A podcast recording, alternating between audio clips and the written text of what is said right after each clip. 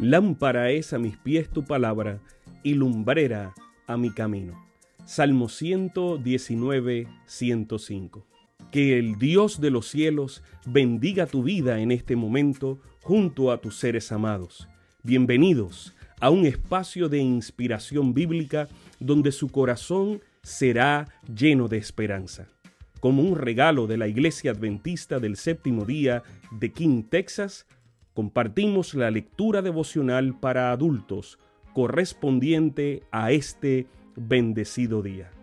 Pablo, reavivado por una pasión. Autor, Pastor Bruno Razo. Que Dios te colme de misericordias en este preciso instante. Oremos.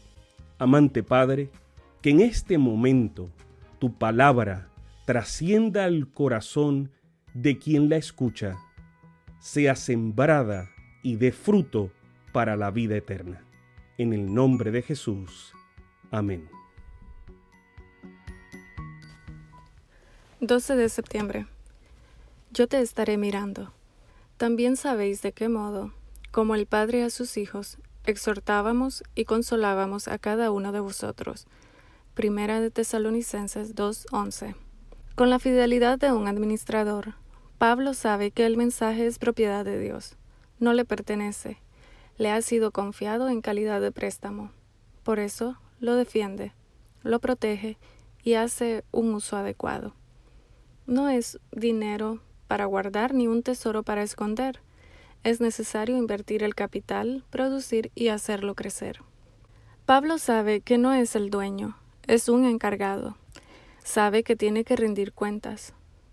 Lo trataron de mercenario y pensaban que quería ganar dinero con ese mensaje pero él está seguro delante de Dios y de los hombres de ser un fiel administrador de todo el mensaje de Dios. Pablo era padre espiritual de los creyentes y un buen padre cuida, sostiene y ejemplifica. Pablo vivió una vida santa, justa, íntegra, irreprensible, siempre próximo a las personas.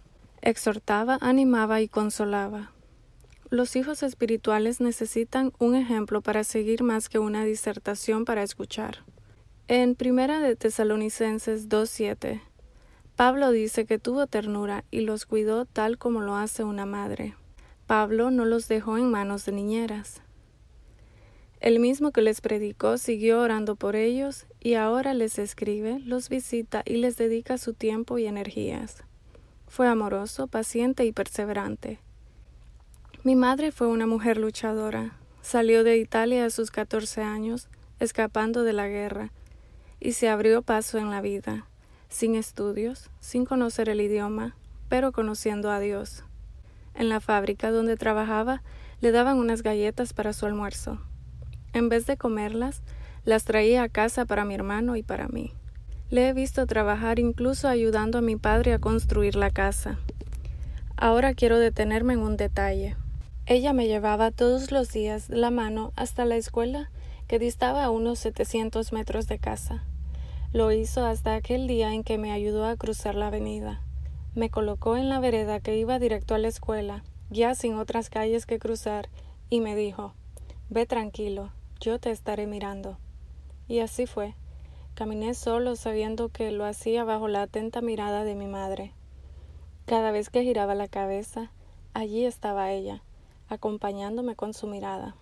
Con la fidelidad de un administrador, la protección de un padre y el amor de una madre, caminemos rumbo a la eternidad bajo la atenta mirada de Dios. Sabemos que esta lectura ha bendecido su vida. Compártala, compártala con alguien más e invítele a suscribirse en nuestro canal para mayor bendición. Puede también visitar nuestro sitio web. Encontrará mayor información.